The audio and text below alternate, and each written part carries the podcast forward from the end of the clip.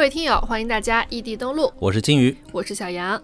在今天的节目开始之前呢，我们要先祝大家新年快乐。这是我们二零二四年的第一期节目啊，不知不觉呢，异地登录也已经做了第二十期了，加上番外啊，大家不要忘记番外那期，我真的非常喜欢。呃，那在这里呢，也是先感谢一下大家的喜欢，谢谢大家。对，谢谢大家。那今天的故事呢，我们要讲一些发生在房间里的怪事儿，有特定场景了。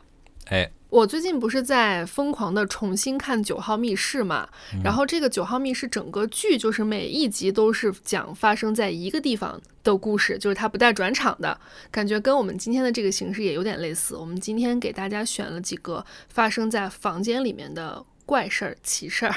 对，而且这里面呢还有一个我自己的真实经历。嗯，那让我们开始吧。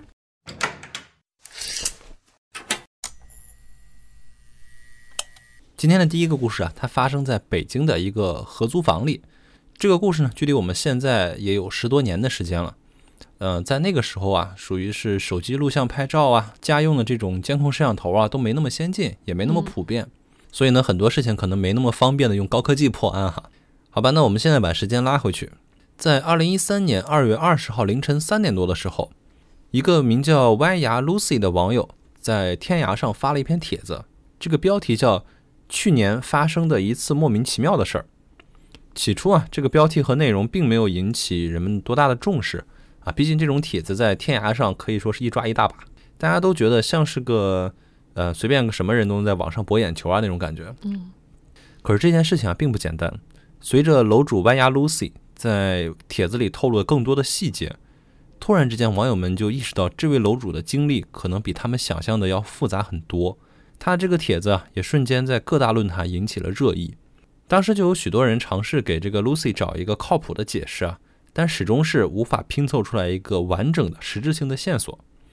这一下就使得这篇帖子一度成为了互联网未解之谜之一。那这个帖子是这样的哈，最开始啊，据这个楼主 Lucy 所说，他的一个朋友在北京的一家设计公司工作，那这家设计公司给员工的福利啊，其实非常不错。他们在北京朝阳望京的一个小区，为每个员工都分配了这个职工宿舍。哎，大家都知道，在北京包住，这是一个多么大的诱惑力哈。那这个宿舍呢，其实也是一个蛮好的小公寓，它是那种复式的。哦，能在那么好的地段租复式小公寓，这公司是真不错了。可不嘛。嗯。当时呢，他这个宿舍里面一共住了五个人，一楼呢住了他的三个男同事，而 Lucy 的朋友和另一个女生就住在二楼。嗯。他的朋友这套房间应该算是这套公寓里面面积最大的一间，算是大主卧。那当时啊，虽然大家都住在一个屋檐下，但是因为其他几个同事啊工作都比较忙，平时下班之后呢也是各回各家，所以说基本上也都没有这个互相串门的习惯，就相当于是合租嘛。嗯，算是同事，下班之后也不在屋子里玩。对，二零一二年六月下旬的时候，Lucy 的这个朋友啊，他的那几个合租的男同事因为出差啊就离开北京了。所以呢，他这个朋友就邀请 Lucy 来他的公寓里面小住，这也是 Lucy 第一次来他这个朋友这个房子里面串门。据他所描述啊，这个朋友的卧室是一个非常规整的长方形，打开房门正对着空调柜机。这个房间呢，以门和空调为中轴线，中轴线的右侧是床和床头柜，而左侧呢，则是电脑桌、钢琴、橱柜。乍一看没啥不对劲啊，但是 Lucy 很快发现一个奇怪的细节。这个房门的两侧的墙上各挂了一个暖气片，而这两个暖气片的对面啊，分别有一扇窗。他还注意到房间里所有不能移动的东西，包括插座呀、开关呀等等，都以中轴线为准，左右完全对称。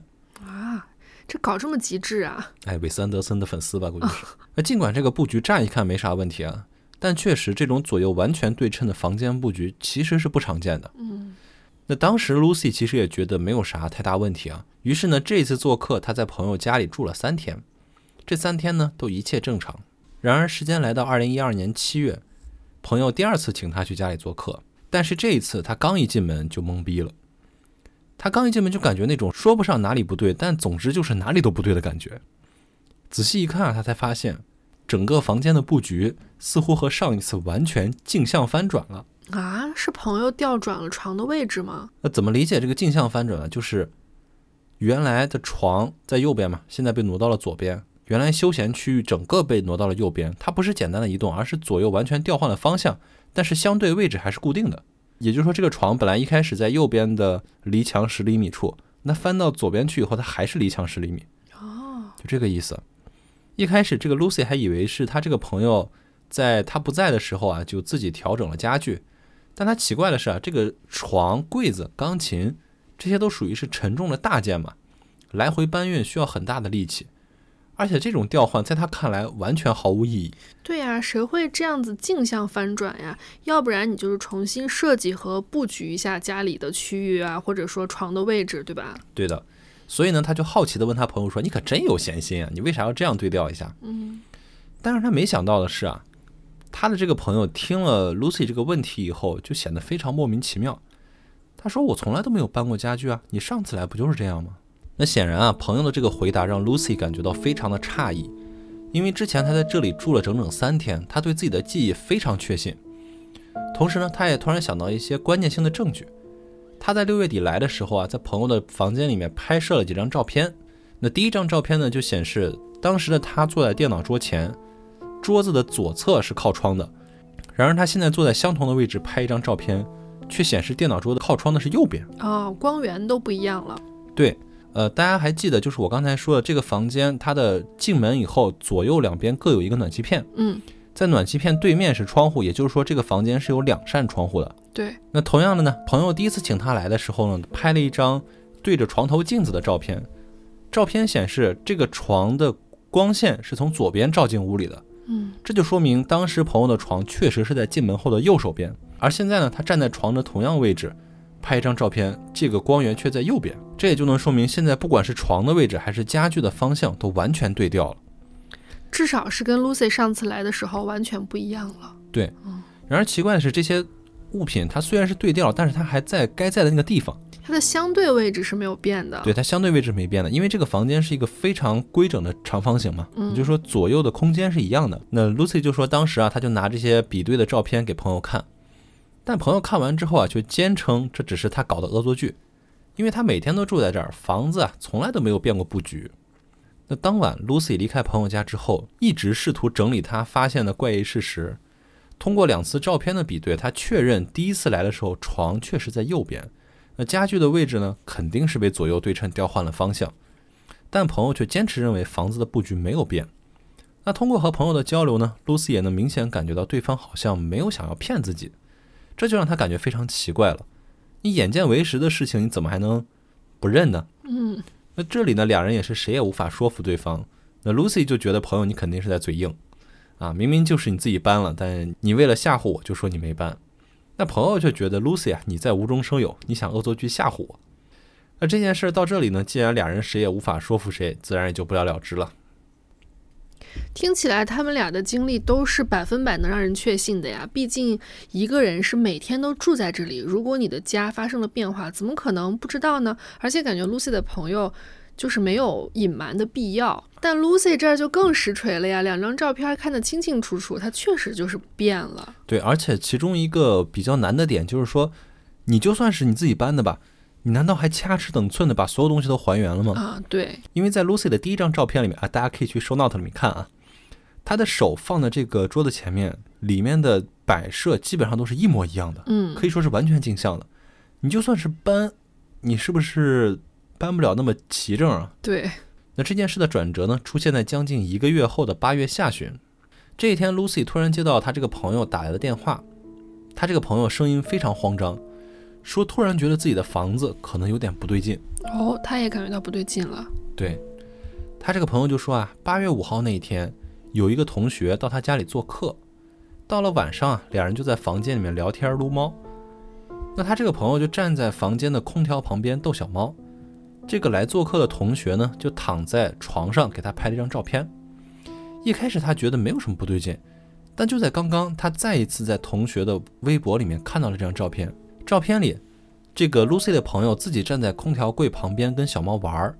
而照片的视角呢，明显是从空调柜的右边拍摄过去的，时间呢清楚的记录着是八月五号，这正说明了 Lucy 的朋友的床铺在八月五号那天是在中轴线的右边，这与他一直以来的认知完全相反，他一直以为床在左边啊，嗯，又来一个证据。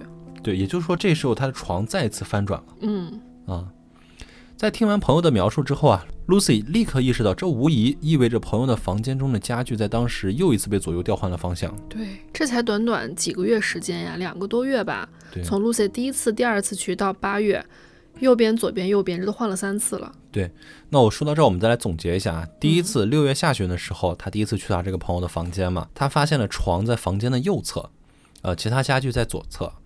而到了七月份，Lucy 第二次到朋友家做客的时候，却发现床出现在了房间的左侧，而其他家具在右侧。那到了八月五号呢，朋友的同学来家里做客，通过照片比对，发现床又跑到了房间的右侧。而在这些变化中间呢，这个房间的主人，也就是 Lucy 这个朋友，自始至终都不认为房间的格局有任何变化。也就是说，这些所有的变化都是在他不知不觉中发生的。基本上是一月一变，哎，呃，奇数是在左边，偶数月份是在右边，哎，你这么一说，好像确实是啊。对吧？你看六月、七月、八月，哦，对哦。那现在明晃晃的事实就摆在眼前了。这个 Lucy 的朋友啊，他越发觉得不对劲，然后俩人就聊啊，聊着聊着，他就想起了这个公寓里面曾经发生了另一件让他毛骨悚然的经历。这个 Lucy 的朋友，他的卧室对面是二楼的卫生间，这个卫生间里呢有一面大镜子，几乎是正对着卧室门，也恰恰好是因为他正对着卧室门，所以他这个朋友好多次拉开房门的时候都被镜子里的自己吓一跳。所以自打住进来开始啊，他就养成一个习惯，每次用完卫生间，他都一定会把门关好，并且检查一下。呃，朋友回忆说啊，之前有一天，他的其他几位同事，也就是他的室友，都出差去了，整套复式公寓里面就只剩下他一个人。那那天晚上呢，他躺在床上准备睡觉的时候，突然听到楼下传来了非常明显的脚步声，他立即就怀疑是不是有人悄悄进了他们的屋子。哎，这一想，他瞬间神经就紧绷起来了。多吓人呀，跟那个家里进了贼似的。哎，由于他自己房间的卧室啊是房门是无法反锁的，那为了安全呢，他立刻决定跑到隔壁同事的房间躲避那个可能的入侵者，因为他同事的房间的门是可以反锁的嘛。嗯，啊，不得不说他还挺机智的哈。对，没有慌了神儿。然而在他拉开房门的一瞬间，他看到自己房间对面的卫生间大门居然是四敞大开的状态。啊，原本就被楼下动静吓得够呛，那这一下他又被这个大镜子吓了一跳。可是这个时候他也顾不上多想，因为现在的当务之急是楼下可能有不明闯入者嘛，嗯，他就赶紧跑到了隔壁同事的房间里，反锁上房门之后躲了起来。他躲起来之后呢，就轮流给朋友们打电话。那当然，当时也给 Lucy 打了。Lucy 当时啊，就一边安慰他说，可能是老鼠啊，或者什么别的。你最严重的情况就是进小偷了嘛，嗯，那你就千万别出声。你偷完东西，小偷也就该走了。况且你们的房子，耗子进去都得抹着眼泪儿出来，没啥好偷的。嗯，对，就让他放宽心嘛。然后这个时候呢，Lucy 这个朋友就给他讲了这个卫生间的事儿，嗯，因为 Lucy 是知道朋友一定会关卫生间房门的，所以 Lucy 就问他说有没有可能只是被风吹开了呢？朋友说一定没可能，卫生间的门把手是那种需要拧一下才能打开的，而且现在所有的室友都因为出差不在公寓，并且这个卫生间的位置也是不可能被风吹到的。那所以这扇门是到底是怎么开的呢？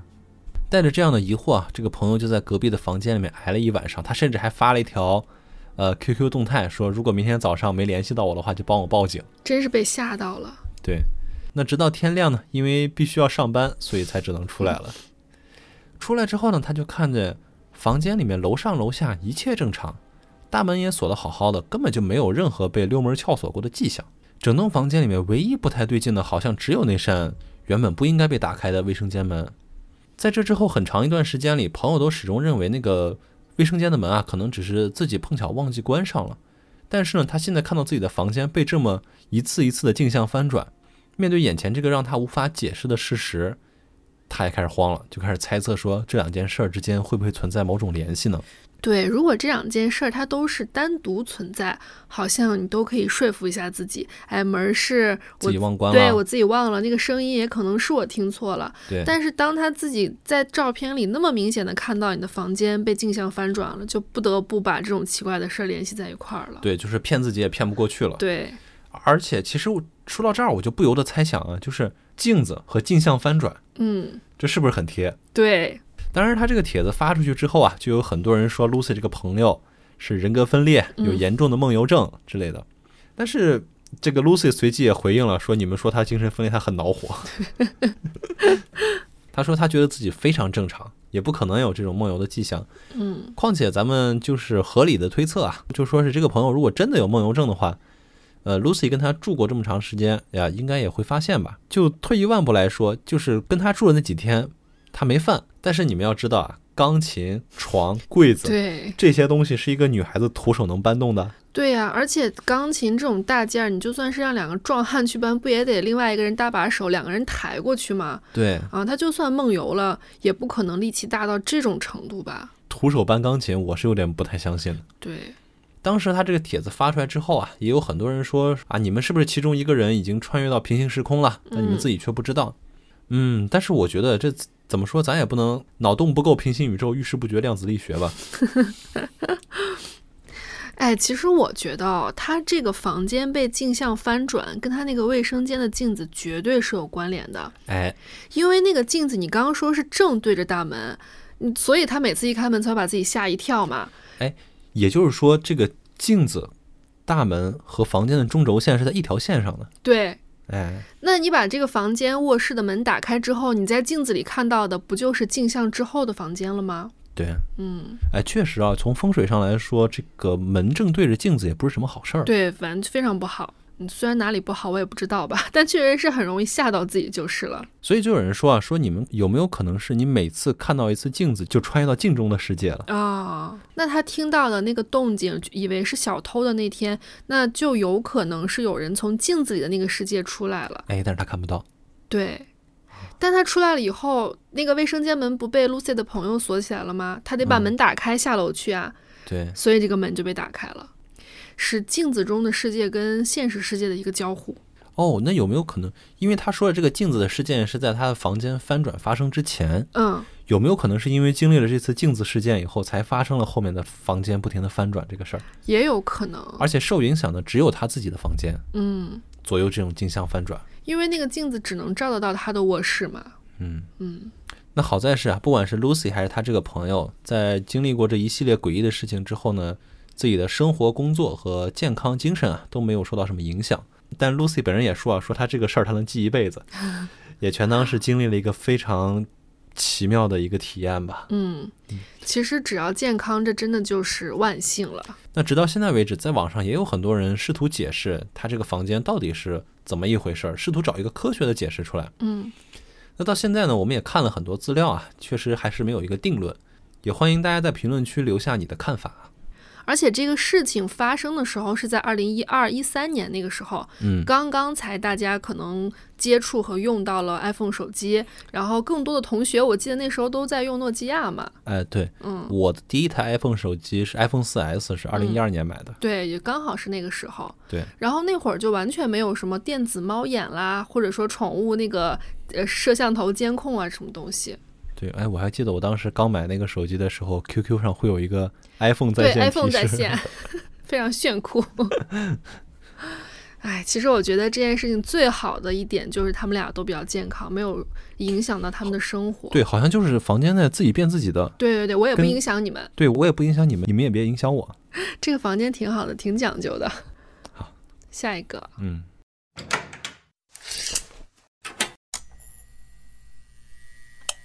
好，那我带来今天的第二个故事。这个故事啊，时间就距离现在比较近了。在二零二二年的一天晚上，小红书上有一位用户，就暂且叫他摸摸吧，反正 大家在小红书上都叫摸摸了。他发了一篇帖子，突然爆火，但是热度上来之后呢，他却立刻把这个帖子给删了。那这个帖子讲了什么事儿啊？讲的是这个摸摸研究生入学后遭遇的一个离奇的诡异事件。这个故事呢，还要从二零二二年的九月新生入学季开始说起。当时呢，这位嬷嬷成功的考入了某大学攻读研究生。至于具体学校，我们就不详加说明了哈。当时是入学的第一天晚上，博主呢按照学校的安排办理好了入住手续，得知自己被分配到了二人间，是这间寝室入住的第二个人。一切就绪之后呢，博主也顺利的找到了自己的宿舍。推开宿舍门，屋里一片漆黑，空无一人。还好呢，外面走廊是有光的。借着走廊昏暗的灯光呢，博主勉强的找到了灯的开关，但按下去却发现灯不亮。他当时就以为是宿舍的电源出了问题，于是呢，连忙找到了宿管阿姨。宿管阿姨来排查了一下，才发现原来是电闸被切断了。找到师傅合上电闸以后，博主这才重新的回到宿舍。可是灯修好了以后，博主就发现了一件奇怪的事儿。舍友床位上的宿舍登记卡显示，此人在二零一四年九月二日入住。哎，这个时间就让博主非常吃惊。难道这位新舍友竟然是在八年前就搬进来了吗？但当时博主其实没有想太多，想着可能是研究生和博士生混住的原因，心想可能这个室友是个博士生，硕博连读嘛，时间自然就会久。嗯，也就是说他在这住了八年了。对。那在整理行李之前，博主先是大概的打量了一下宿舍。细看之下呀，就发现整个宿舍显得十分凌乱，窗台上积满了厚厚的灰尘，仿佛已经很久很久都没有人打扫过了。尤其是卫生间更是令人作呕，黑色的斑点覆盖着墙壁和地砖，还有各种不可名状的污垢，甚至厕所的蹲坑里还有一个绿色的空瓶子，也不知道是洗发露还是沐浴露什么的。博主开始觉得这里不太对劲。虽说宿舍里一些必要的生活用品都很齐全，但是这么脏，这位舍友怎么可能住得下去呢？另外，电闸也被拉断了。如果这位舍友只偶尔回来住，也没必要把电闸给切了吧？那要不是他今天来找那个宿管阿姨给合上闸了，这位舍友该怎么住啊？嗯，尽管心里觉得不对劲儿，但是博主当时没有深究，因为已经很晚了。他就决定第二天白天在打扫完卫生之后再入住。那肯定啊，不然怎么住啊？那么脏。对，听他这个描述，完全就是没法下脚了。对。第二天，博主再次来到宿舍，发现这位神秘的舍友呢仍然不在，室内保持着昨晚的那个样子。那当时博主其实也没有过多的纠结这个事儿，因为现在的首要任务是大扫除，赶紧把这个宿舍收拾成能住人的样子。对。于是呢，他立刻撸起袖子开干。但是啊，就在他打扫卫生的这个过程中，他发现了一些匪夷所思的地方。首先呢，从舍友的床位和桌子上的布置可以看出，日用品十分齐全。显而易见呢，这里是有人居住的。但是有一些有保质期的物品，生产日期都是在二零一四年之前。比如说，他在桌子下面发现了一桶标注着二零一四年七月十一日生产的方便面。到如今显然已经过期很久很久了，这得有八年了吧？呃，这个帖子是二零二二年，对吧？嗯，方便面都能过期，也是挺有本事的。是，嗯。此外啊，这个舍友的化妆品也都是二零一四年内生产的，已经过期很多年了，却依然是摆放在桌子上。大家也知道，化妆品的保质期一般最多也就五年吧，三五年的样子。对，就感觉它摆在那儿，但是却一直都没有用。如果这位神秘的舍友一直住在这里，那为什么不清理这些过期的东西呢？他就越看越不对劲。呃，博主惊讶地发现呢，这宿舍里的一切似乎通通都停滞在了八年前，那种感觉很难描述，就像是这个房间突然之间被一滴名为时光的琥珀滴中了，所有的一切都停留在了二零一四年。于是啊，博主带着自己的疑惑，再次找到了宿管询问情况。可遗憾的是，这位宿管表示呢，自己也是今年刚入职的，对博主所描述的事情更是一无所知，只知道由于疫情的原因呢，宿舍被封锁了一段时间，之后再也没有人住过，直到最近研究生新生入学，其他宿舍都满了，这里才重新开放。嗯，大家知道什么是疫情吧？不要忘啊，这都是考点。听完这个宿管的描述啊，我们这位博主的疑惑就更深了。疫情是从二零一九年年底开始的啊，可是宿舍里的东西都是二零一四年之前就生产了的。那这五年来，这舍友是怎么维持生活的呢？博主就觉得这事儿有点蹊跷，因为按照宿管老师的说法，呃，疫情期间这个楼是封起来的嘛。嗯，那你这个舍友，神秘舍友到底是去哪儿了呢？也就是说，这个楼在二零一九年之前是正常使用的。对，因为疫情之后，它才彻底封禁掉了。对。然后到二零二二年才重新启用嘛，嗯，但好像这个楼的封锁启用对房间里的这位神秘舍友完全没有影响，好像他就一直很神秘的存在在那儿。那博主觉得事情有点蹊跷，但也没有深究，毕竟自己是新生嘛，也不想引起太多的麻烦。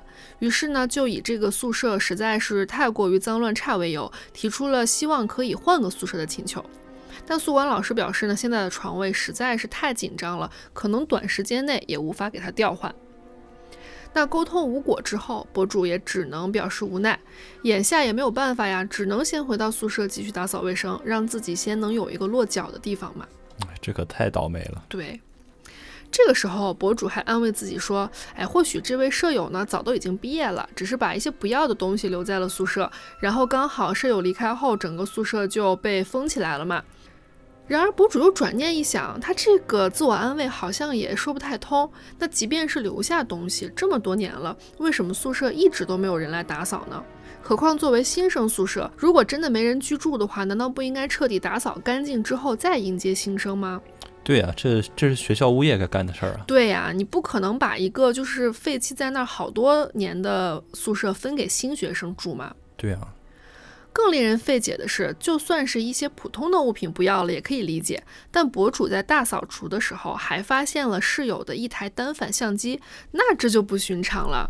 对，因为学生党来说，单反肯定不是什么可以随意丢的东西啊。对呀，这个是大物件啊。嗯。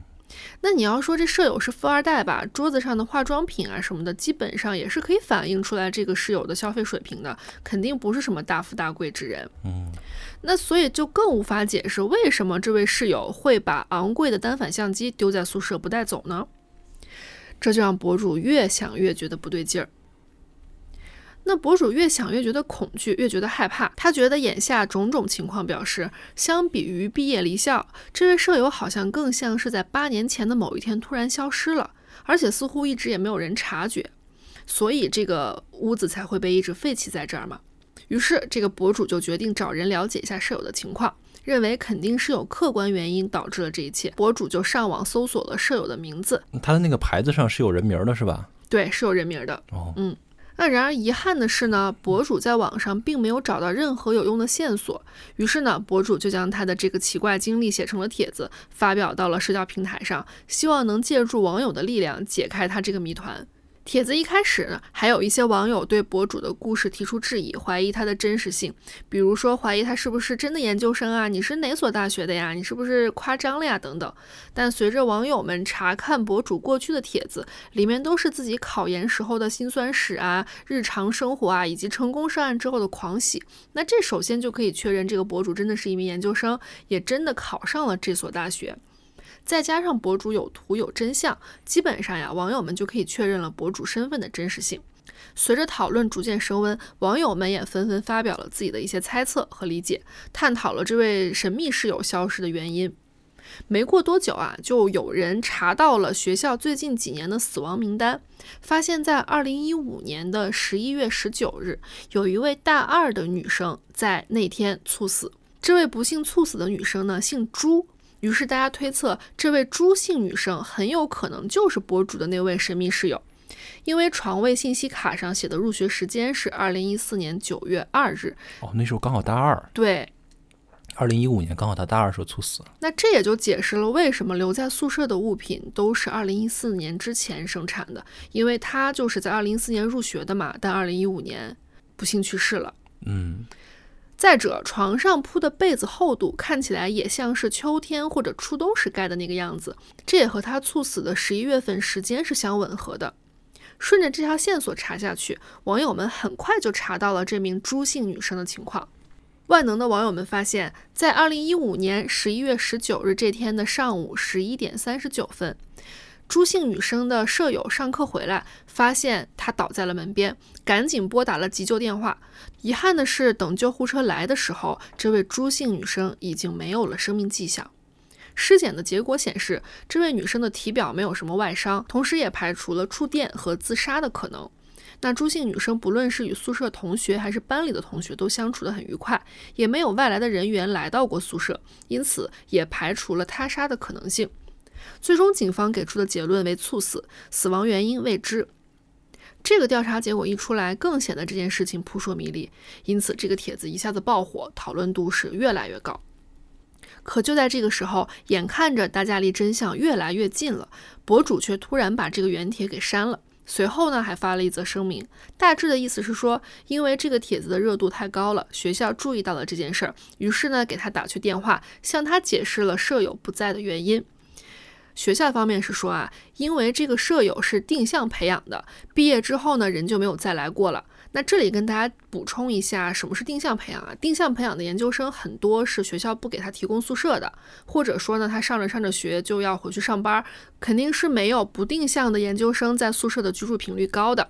嗯啊，然后呢，学校这边也说呢，现在床位确实很紧张，没有宿舍可以给博主换。不过呢，后续会有学校相关的负责人来把这位舍友留下来的东西收走。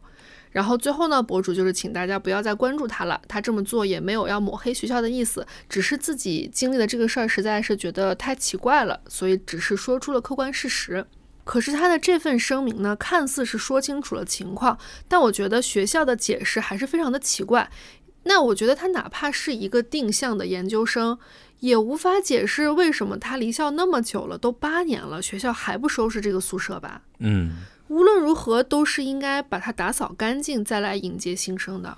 而且还有就是他的那个单反相机，嗯，就如果是毕业的话，那更应该好好收拾房间了。对，嗯，就是起码你最起码的个人行李会拿走的吧？因为如果照学校的说法，呃，这位室友只是一个定向培养的研究生，那你按理说照程序毕业了，什么东西都应该收拾走嘛。你再不济，这个最昂贵的东西也得带走了吧？嗯，所以学校这份声明就让我感觉有一点压事儿的感觉。嗯，而且就是自己逻辑不自洽，还有一点前后矛盾。对，嗯，那正是因为这样呀，更让网友们觉得这件事儿非常蹊跷，而且种种的疑问呢，博主也不再回答，让网友们更是放心不下这件事儿，于是就继续在博主的帖子下面留言询问这件事。不过博主都没有再进行回应，只是在有一些网友的留言下点赞，并简单的回复了谢谢理解。也就说明他还在的。对，他是在的。那之后，这个博主更是把平台上发表的所有帖子都删除了，随后还注销了账号。那这件事情也就不了了之了，仿佛从来没有发生过一样。只剩下吃瓜群众还苦苦的等着这个博主再次现身。但我觉得从他之前的表现和反应来看，可能是受到了一些压力，然后不得不删除帖子，甚至是注销账号。对，嗯，压力不小啊，能不让你把一个个人的账号都注销了。对，就是不让你再说了。嗯，哎，那你觉得他这个神秘室友是那个朱姓女生的可能性大吗？说实话，我觉得这两件事从时间上不太能合得上。因为什么呢？因为这个朱姓女生是二零一五年十一月份去世的嘛，也就是说是二零一五年年底去世的。对，那她的这些日用品啊什么的，它的保质期、生产日期都在二零一四年。嗯，我觉得肯定你多少能找到一两件二零一五年的东西吧？哦，那不可能，你一四到一五这一年你什么东西都没有买。对啊，哦，有道嗯理。就包括像什么洗头膏啊这些，起码两三个月肯定会换一次的嘛。对，啊，或者说牙膏啊这些的。嗯，所以我觉得是这个朱姓女生的可能性不大，但也不嗯排除。嗯确实他的入学时间是能对得上的啊。呃，主要是入学时间和她的这个消失的时间能对得上。嗯嗯，但是就是这个是保质期的这个事儿，让我觉得有点儿不一定是他。嗯嗯，我觉得不管怎么说，这个学校的反应和回应都让人觉得特别的奇怪，而且学校该做的事儿他是一样没做呀。我觉得不管这个学生是怎么样，出了事儿还是什么，你不想让别人知道，那你就首先把这个宿舍打扫干净呀，不要留下任何的证据嘛。嗯，有没有可能这个神秘的室友他就是突然的消失了呢？所以学校也不知道。哎，但也不对，你一个学生失踪了，不来上课了，这肯定是很快就能发现的。哦，也是。总之，这个就是我们的默默博主在研究生宿舍遇到的怪事儿。那希望他之后可以遇到一个正常的、可爱的室友，不要再遇到这种幽灵室友了。好，那这个故事就到这里啦。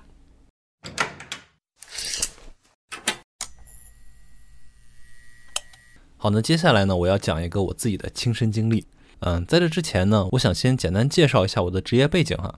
啊请做一下自我介绍。啊，我的主业其实是一名摄影师。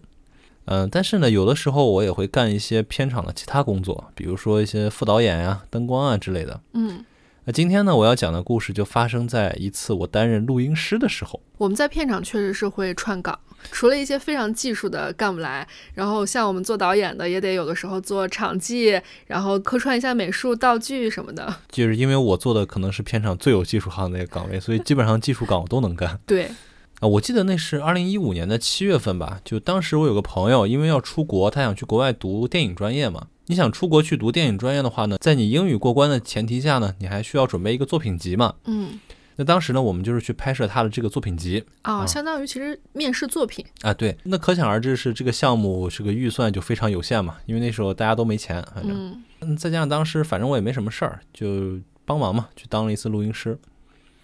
然后呢，他想拍这个片子呢，其实可以算是一个惊悚片儿啊，因为总体来说呢，这类影片的成本相对来说是比较低的，嗯，因为省了很多灯钱嘛。对，而且你像申请国外的某一些学校来说啊，拍摄类型片被看上的可能性会高一些嘛。所以我们当时就准备拍这样一个惊悚片，然后过完剧本啊，前期筹备准备完成以后呢，我们最后决定的拍摄地点是在陕西的一个小山村里啊，这个地方是我们这部片子制片人的老家。那这个小山村的大概位置啊，我这么说吧，就是离最近的一个人类聚集地都要开半个多小时的车。哦，那么远。对，它不光是远，它可以算是一个与世隔绝、前不着村后不着店儿的一个地方，就孤零零的地方立了一栋别墅。哦，嗯，这个场景其实我光描述就觉得很适合拍惊悚片了。嗯那也是因为这个是一个惊悚片嘛，它的场景一多半都是在晚上，啊，再加上剧组当时为了赶进度啊、节约成本，所以当时拍摄基本上都是晚上熬夜通宵这么拍的。那我记得那天也是一个熬大夜的工作日，啊，晚上我们是在这个别墅的二层拍摄，啊，这里说一下，这个别墅一共有两层哈，一楼是一个大客厅和一个直通院子的阳光房，啊，阳光房里有一些花花草草啊什么的。你从一楼一上到二楼呢，大概是有一个十平米的一个小客厅，呃，在客厅后面呢是三间卧室和两个洗手间，嗯，还挺大的这个房子。哎农村自建房嘛，就嗯都很大。那我们这天晚上的拍摄呢，就是在这个最大的主卧。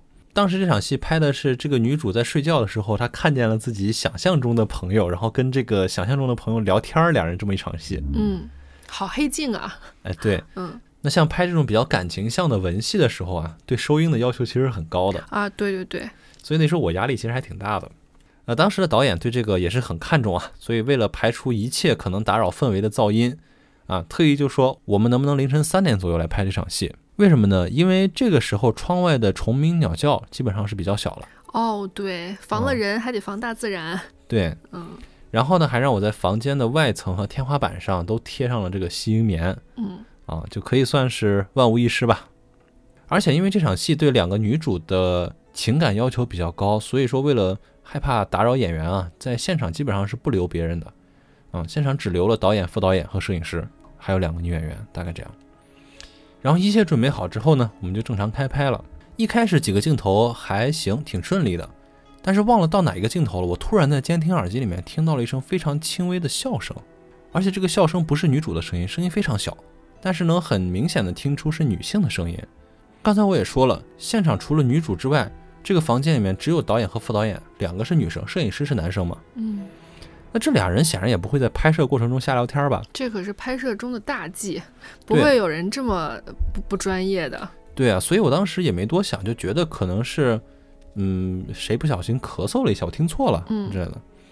然后这条镜头拍完以后呢，我就跟副导演说：“我说这条镜头里面有人在笑，麻烦控制一下现场。”然后副导演就说：“好的，好的。”但是他刚才没听到别的动静。那其实说到这儿的时候，我当时也没觉得有什么问题。其实有的时候我们耳朵听不到，但是录音师的监听耳机里是听得非常清楚的。如果有小的声音的话，对，就是一些小声音在监听耳机里面是非常清楚的。对，那没过多久啊，复景完成之后，就又重新开始拍摄了。那开拍之前还是没有任何异常，但是这个镜头开拍没多久，又出现一个女人轻笑的声音，而这次更加清楚了，甚至我还能听到这个女人说话的声音。这个时候我就立刻就觉得不对劲了，我就开始尝试去调试这个录音机，我觉得是不是电瓶啊什么的出问题了。然后呢，我就发现，当我把输入音量调低之后，这个怪声确实是没有了。但这个输入的音量我一旦调高一点之后，就立刻能听到这个莫名其妙的声音。然后当时我就一把把监听耳机摘掉，我跟现场的人说，就是说所有人安静啊，绝对安静。我也不知道我当时怎么想的，我就仔细的听，但是我怎么听我也听不到任何声音。你当时是想摘下耳机来找到这个声音的源源头啊？对，就是当我说完这句话以后，整个现场都安静的可怕，因为我当时其实语气挺不友善的，因为着急嘛。可是我摘下耳机的时候，什么声音也没有。但是当我戴上耳机，通过录音机的时候，我就能立刻听到这个清晰的声音，而且越来越清楚了。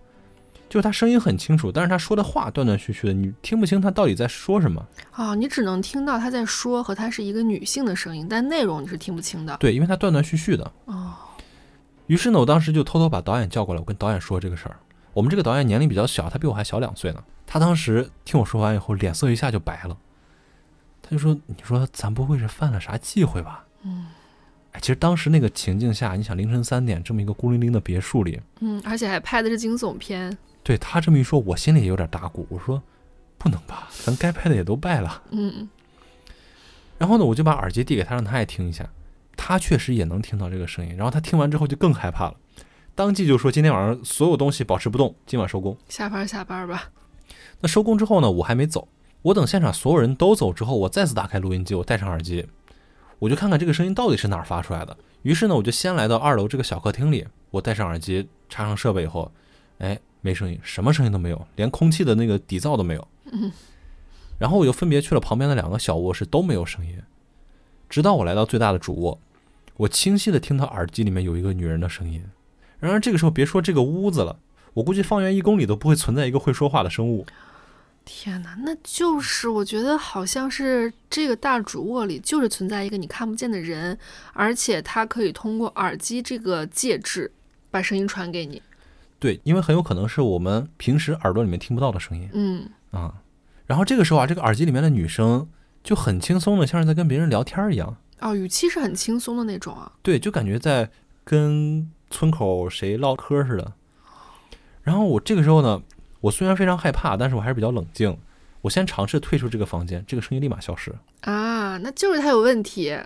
对啊，所以这一下让我坚定的认为这个房间它肯定有问题。嗯，控制变量法。对于是，第二天呢，我跟导演说了我这个发现以后，他们一致决定说，我们坚决不在这儿拍了。然后后来我们就重新找了一个民宿，才把这个片子拍完了。然后后来就听这个制片同学说啊，就顺着这个房间的窗户往外走二里地左右，就是一个乱坟岗啊，那就是乱坟岗的人晚上来串门了。我觉得我可能听到人家唠嗑了，是吧？对。那这件事之后啊，我查了很多相关的资料，包括我去这个录音机的厂商，我去他们的官方网站上面下去留言，去打他们的客服电话问，说怎么会出现这种事儿？这个百分之九十人都说你有病吧。但这件事确实是实实在在发生了。然后后来我还去百度贴吧上询问了一些，现在还能查到我那个帖子呢。我去了两个吧，一个是这个录音机品牌这个吧里，还有一个是耳机吧，这两个吧。当时我这个帖子的名字叫。录音机里面收到不存在的声音是怎么回事？我我一开始是以为是不是录音机的问题，就是耳机的问题。嗯，总之就是设备的问题。对。然后在我广泛查资料途中呢，我看到一个比较科学的解释啊，就是说这个录音机的材料其实主要原料也是半导体管，再加上你当时说你用了信号放大器，那你有没有可能是无意之间收到了其他地方的广播信号呢？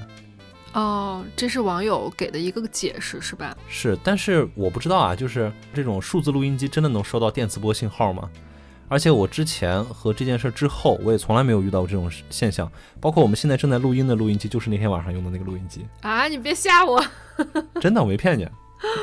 哎，但我们在录音过程中从来都没有发生过什么怪事儿啊。啊，如果有懂的朋友们，也可以给我们提供一些技术方面的科普。对。确实这个事儿当时困扰了我很久，但是我看了他这个解释以后，我觉得我勉强姑且信你这么一回吧。就当时那个小时候打电话会串台嘛，串号。啊，嗯，我记得我小时候就是那时候电话都是一个单位里面都是内线电话啊，然后电话号码都是四位的，有时候它很容易串线，比如我打给你，然后接起来就会是别的人，然后大家说话牛头不对马嘴，也完全不知道对方是谁。对，嗯。哎呀，反正这个事儿当时给我的体验还蛮新奇的，确实也是很害怕。当时，嗯，对，你们主要那个氛围感实在是拉太满了，又是恐怖片儿啊，又是半夜三更的。哦，对，而且你知道我们那个影片主要拍摄的是一个什么内容吗？嗯，我们那个影片主要拍摄的是这个女主啊，她患有严重的精神分裂症，她一直以为她身边有一个好朋友在跟她对话。哦，幻想中的好朋友。对。就在你耳机里。对 啊，然后跟这个剧情也太贴合了。嗯，然后那天晚上刚好拍的就是他第一次碰见这个好好朋友的经历。这就来了呀。听上去好朋友性格还蛮好的。啊，哎，其实我们在片场发生的这种小怪事儿真的还挺多的，所以我们剧组开机或者是项目开始都会烧香去拜嘛，哎，对啊，大家在拜的时候，每一个人都无比的虔诚。对，生怕出事儿。这个你别说啊，在拍摄中遇到这种灵异的小怪事儿嗯特别多，嗯，特别特别多。我之前也听那个同行讲过，就是我们拍广告的影棚一般不都很偏嘛，对，都什么顺义啊哪儿的那种村子里面，特别的偏远。嗯，然后那个朋友当时就说，他有一天晚上在拍大夜的时候，明明就站在那儿，他就觉得他身边有人推了他一把，就是其他事也没有，但他就是莫名其妙被空气推了一把，嗯，就这种小事儿可多了。还有当时我们在山上拍戏，然后那个灯炸了，就是一到那个地方拍戏，所有灯都炸。啊，就是那个玻璃爆炸掉，嗯，就是那种敌灯灯泡，它本来也很容易炸，但是就奇怪的是，那天晚上我们到那儿拍摄，当时在横店嘛，只要一到那儿，那个灯泡就炸，那得费多少个灯啊？然后那炸了，可能就当天晚上就拍不了了呀，嗯就打道回府呗，第二天再来还炸啊，啊。然后后来我们导演就请了一个当地的一个，也分不清是道士啊还是什么的，反正就是一个穿着黄袍的人先生，啊，一个先生就过来给看了看，嗯，看完以后呢，他就还真的就，嗯、有模有样的做了做法，晚上就没事儿了就好了，啊。真说不准这些事儿。真的，我们剧组拍摄的时候遇到这种怪事儿真特别多。我觉得哪天可以专门开一期讲一下。哎，我还好，我在拍摄过程中你们都是在大城市里拍摄，没在那种那个山野小别墅里哈。你像我以前拍摄都去的些什么西藏呀、拉萨呀，嗯，还有什么青海啊，就是人迹罕至的地方。嗯对啊，更容易遇到怪事儿了，对，你们拍摄在就是在城里。对啊，你们拍摄都是有空调的。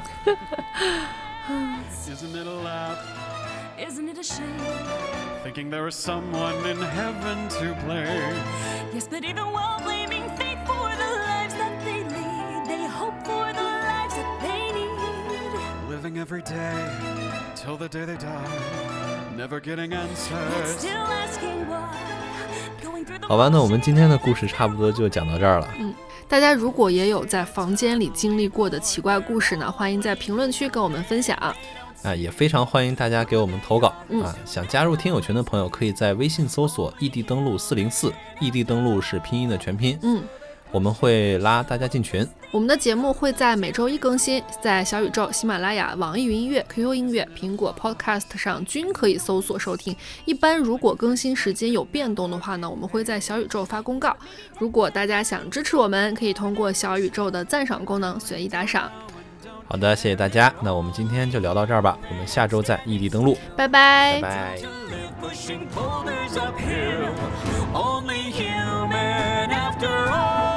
So they give and they take. Hoping someone will help break their fall. 啊，至于具体床位上的宿舍宿的那个，而且我嗯，嬷嬷还是嬷嬷，我也不知道，反正小红书上的摸摸大军吧，加油加油！而且申请，而且而且，但但这个这个，嗯、开始啊！打哈欠的，拜拜。Only human after all. Till their silly hearts down from above, I'm intrigued by their love. So let's call.